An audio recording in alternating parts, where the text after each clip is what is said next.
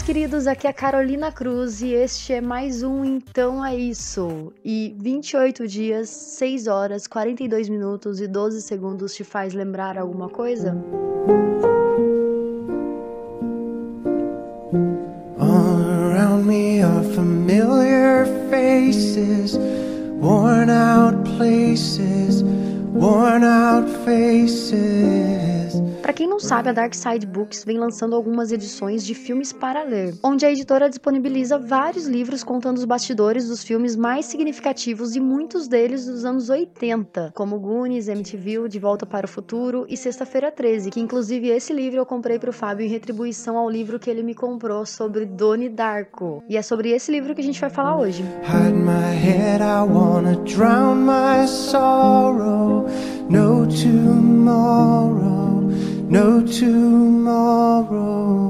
Bom, antes de começar, eu só quero parabenizar a Dark Side Books, porque ela conseguiu materializar e deixar todo aquele enredo confuso sobre realidade paralela e tal, tão tangível que eu fiquei impressionada. Porque o livro começa com um prefácio super bacana escrito pelo Jake Gyllenhaal. Se eu falei o nome dele errado, por favor, me corrijam. Então, nesse texto, o ator ele conta sobre a sua experiência durante as filmagens e também sobre as perseguições que ele ainda recebe dos fãs, claro que no bom sentido, porque muitos deles ainda param ele na rua para entender a história, que nem mesmo ele entende conscientemente. Até porque antes do prefácio do livro já está escrito: se você assistiu Donnie Darko 15 vezes, você não assistiu Donnie Darko. Além disso, o livro também conta com uma entrevista entre Kevin Conroy Scott e Richard Kelly, roteirista e diretor de Donnie Darko. Nesse diálogo, ele conta toda a sua trajetória desde a sua infância privilegiada até o momento em que o livro chega ao cinema. Digo infância privilegiada porque logo na primeira questão ele comenta que apesar de muitas artes nascerem da angústia e da dor, com ele foi bem diferente. Ele veio de uma família família que todo mundo apoiava tudo que ele queria fazer. Ele também nunca teve problemas financeiros e seu nível emocional era relativamente neutro. Uma história até inusitada é que Richard Kelly ele conta que começou a fazer curtas durante sua graduação em cinema. E um desses curtas foi The Vomiter, sim, o vomitador, que conta a história de um cara que não consegue parar de vomitar e isso destrói a vida dele. Ele não consegue ficar no emprego, ele não consegue uma namorada porque ele sempre dá umas gorfadas nos peitos das meninas e ele tenta se matar engolindo o próprio vômito. Então, de repente ele decide viver. E aí, terminando o curta, sua professora saiu correndo da sala para vomitar e isso gerou uma nota 10. E a partir daí ele descobriu que tinha talento pro cinema. Durante a leitura, a gente percebe quão semelhante é a atmosfera de Donnie Darko com a vida do próprio diretor. O pai dele é físico da NASA e a mãe é professora de língua inglesa. Então é até compreensível toda a poesia nessa narrativa sobre o universo tangencial abordado no filme. Outro fator importante é que ele recebeu 4,5 milhões para fazer o filme. Aí a gente fica se perguntando, poxa, mas 4,5 milhões milhões só era o salário da Drew Barrymore. Mas enfim, desde o do roteiro pronto até ele começar a filmar, demorou muito tempo. Então muitas pessoas começaram a conhecer o filme, inclusive a Drew Barrymore, que tinha acabado de fazer As Panteras, estava super no auge da carreira, ela decidiu participar do elenco recebendo valor de tabela, assim como os outros atores. Nessa época, como eu falei anteriormente, Jake Gyllenhaal ele não era tão conhecido, mas todo mundo queria fazer parte do filme, tanto os próprios atores como muitos produtores também. E eu vou fazer até um paralelo aqui e um jabazinho também para uns colegas nossos. Eu tava ouvindo o Tarja Nerd sobre o filme Fragmentados ontem e eles comentaram sobre o diretor ele ter recebido 9 milhões para fazer o filme. E isso seria só o salário de James McAvoy. Eu não sei se essa teoria vale, mas eu creio que os olhos dos produtores e do elenco de Fragmentado também tenha crescido depois de ler o roteiro tão complexo quanto Donnie Darko, assim como aconteceu com Richard Kelly em 2011. Outra curiosidade interessante é a questão da trilha sonora sonora. Muitas das músicas elas foram escolhidas pelo Richard durante a criação do roteiro. E falando em roteiro, logo depois dessa entrevista, Darkseid foi maravilhosa e nos presenteou com um roteiro completo do filme. E uma dica que eu deixo para vocês é: assistam ao filme antes de ler o livro e depois de ler, assista outra vez. Depois de você ler o roteiro completo, você vai assistir com outros olhos. É muito foda. E sem contar que a falta de experiência do Richard como roteirista fez com que ele criasse um roteiro muito detalhado e deixa o filme ainda mais especial depois que a gente assiste de novo. Na minha opinião, esse livro é muito rico de informações e ele tem muitas reflexões sobre as falcatruas que acontecem em Hollywood, sem contar a descrença dos grandes produtores nos filmes independentes e em diretor amador, como é o caso do Richard Kelly, que ele sofreu pra caramba para ele conseguir colocar Donnie Darko nos cinemas, mas enfim, deu certo. A Dark Side Books foi bem feliz com essas edições de filmes para ler. E fazendo um outro contraponto entre Donnie Darko e Fragmentado, Donnie Darko só veio a fazer sucesso sucesso depois de muito tempo, porque o filme ele foi lançado dias depois do desastre de 11 de setembro. Apesar do filme ter sido roteirizado e gravado bem antes desse desastre, muitos americanos se sentiam ofendidos com a história. Só para completar esse contraponto, eu imagino que Donnie Darko teria feito tanto sucesso quanto fragmentado hoje em dia. Bom, e o livro é rematado com um trecho de A Filosofia da Viagem no Tempo, de Robert Sparrow. Para quem não sabe, Robert Sparrow é a vovó morte, aquela que dá o livro escrito por ela para Donnie para que ele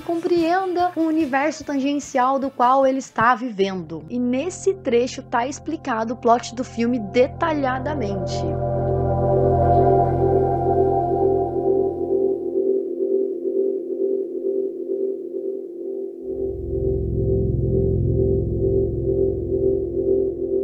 De acordo com o trecho de A Filosofia da Viagem no Tempo, o universo tangente ele acontece quando a quarta dimensão ela é corrompida. E esse mundo instável ele dura pelo menos algumas semanas. No caso de Donnie Darko, ele dura 28 dias, 6 horas, 42 minutos e 12 segundos. E um sinal de que o universo tangencial aconteceu é o aparecimento de um artefato. No caso, a turbina de avião. Se um artefato acontece, os viventes vão recuperá-lo com grande interesse e curiosidade. Os artefatos eles geralmente são formados por metais, tais como uma ponta de flecha de uma antiga civilização maia, uma espada de metal da Europa medieval ou uma turbina de avião. Quando os artefatos eles são devolvidos para o universo primário, que é o universo onde a gente vive no momento, geralmente eles têm muita ligação religiosa, porque não tem lógica alguma para o artefato cair exatamente naquele ponto. Agora, nomeando os personagens, ainda de acordo com a filosofia da viagem no tempo da vovó Morte, Donnie Darko foi um receptor vivente, ou seja, o personagem escolhido para guiar o artefato até o universo primário. Ninguém sabe ao certo por que Donnie Darko foi escolhido. Geralmente o receptor vivente ele é escolhido de forma bem aleatória. E geralmente esses são agraciados com aumento de força, telecinética, controle da mente e habilidade de conjurar fogo e água. E assim como acontece com Donnie Darko, o receptor vivente ele geralmente é atormentado por sonhos, alucinações auditivas e visões durante esse período no universo tangente. Outros personagens são os viventes manipulados. Esses são geralmente os familiares, amigos próximos e os vizinhos da localidade. Esses estão propensos a comportamentos irracionais, tudo isso para auxiliar que o receptor vivente devolva o artefato ao universo primário com segurança. Na questão dos mortos manipulados, muitas pessoas pensam que só o coelho Frank é que manipulava Donnie Darko, mas desde o início do filme,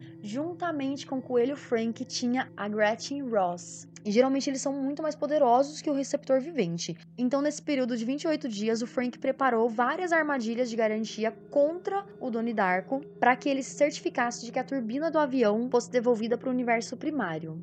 Quando todos os manipulados eles se despertam de suas jornadas ao universo tangente, eles frequentemente são assombrados pelas experiências e seus sonhos e muitos deles não se lembrarão o motivo disso. Um trecho interessante nessa filosofia da viagem no tempo da vovó morte é o seguinte: mitos antigos nos contam sobre o guerreiro maia morto por uma ponta de flecha que caiu de um rochedo, onde não havia exército nem inimigo à vista. Contam-nos do cavaleiro medieval misteriosamente empalado pela espada que ele ainda nem havia forjado contam-nos que essas coisas acontecem por alguma razão.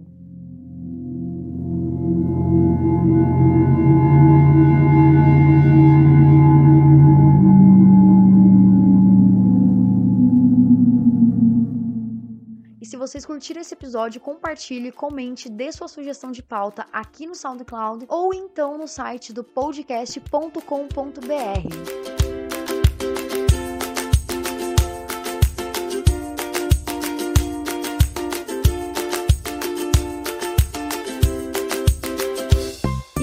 esqueçam de participar da pesquisa do Ouvindo Podcast. Para quem ainda não sabe, o Ouvindo Podcast vai passar por um reboot e a gente criou uma landing page super bacana com uma pesquisa bem rapidinha para você. Nessa landing page você também encontra uma contagem regressiva onde ao final de 102 dias, 15 horas, 18 minutos e 29 segundos, uma turbina de avião não vai cair na sua cama, mas a gente garante um conteúdo personalizado para você que é ouvinte ou produtor de conteúdo. E se você já participou da pesquisa, não custa nada você compartilhar com seus amigos, com seus ouvintes ou com outros podcasters para que a gente tenha milhares e milhares de respostas. E uma observação importante: essa pesquisa ela vai ajudar tanto a gente a construir um conteúdo personalizado, quanto também para vocês, porque olha só que foda, dia 21 de outubro, no dia do podcast, essas respostas estarão disponíveis no Ouvindo Podcast 2.0. E só para ninguém ficar preocupado, a gente não pede nome nem e-mail, ou seja, pode ser o mais sincero possível. Então participem, compartilhem e é isso. E agora vamos para a leitura de e-mails e comentários. No programa anterior eu acabei não fazendo a leitura de comentários porque como era uma proposta de participar da campanha O Podcast é Delas, eu deixei o episódio reservado só para campanha mesmo. Mas hoje eu vou ler os comentários do episódio número 1 e do episódio número 2. E eu começo lendo o comentário do Marcos Alencar no episódio número 1 sobre América Chaves. Fala Carolina Cruz, conhecida como Cal, então é isso? Risos. Jesus.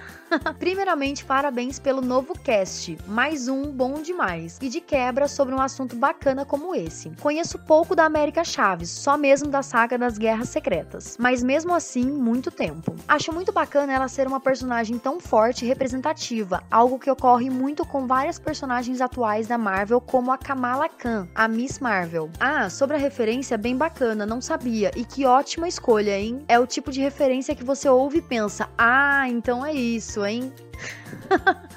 Gostei da referência. Parabéns pelo cast, bem legal, que venham mais. E virão! A gente já tá no terceiro episódio e já tô com o quarto pensado aqui na mente. Outro comentário ainda no episódio número 1 um, sobre a América Chaves, feito aqui no site do podcast, foi da minha mãe.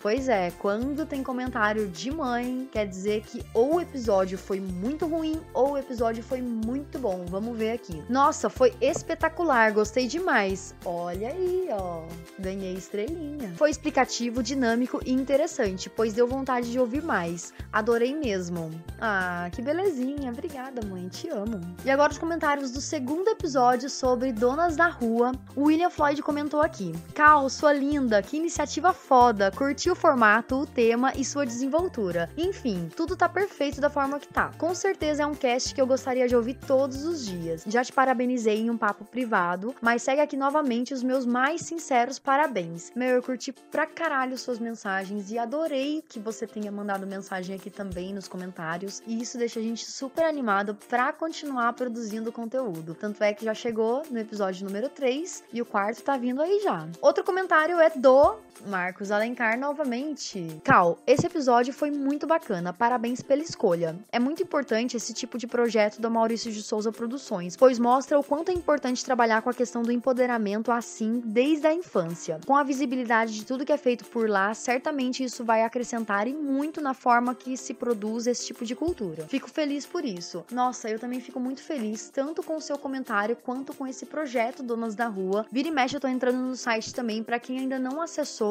acessa turmadamônica.uol.com.br barra Donas da Rua. É muito massa o site, então para quem ainda não ouviu o segundo episódio sobre Donas da Rua, ouçam. Eu vou colocar o link aqui no post e conheçam esse projeto. Eu sei que o mês de março já passou, que a campanha, o podcast delas já passou, mas eu acho que o empoderamento feminino ele tem que acontecer sempre. Eu fico super feliz com a sua mensagem outra vez aqui. Eu vejo que você comenta em vários podcasts. Eu fico super feliz de receber um comentário seu aqui. E agora vamos para os comentários do SoundCloud. Lá o pessoal ainda é um pouco monossilábico, né? Como o emissário do deserto comentou no podcast número 1 sobre América Chaves e ele disse: "Parabéns. Muito obrigada, emissário do deserto. Já estou seguindo seu canal também." E o podcast Pirativo também comentou no episódio número 1 e disse: "O nome América Chaves parece bem apropriado para isso."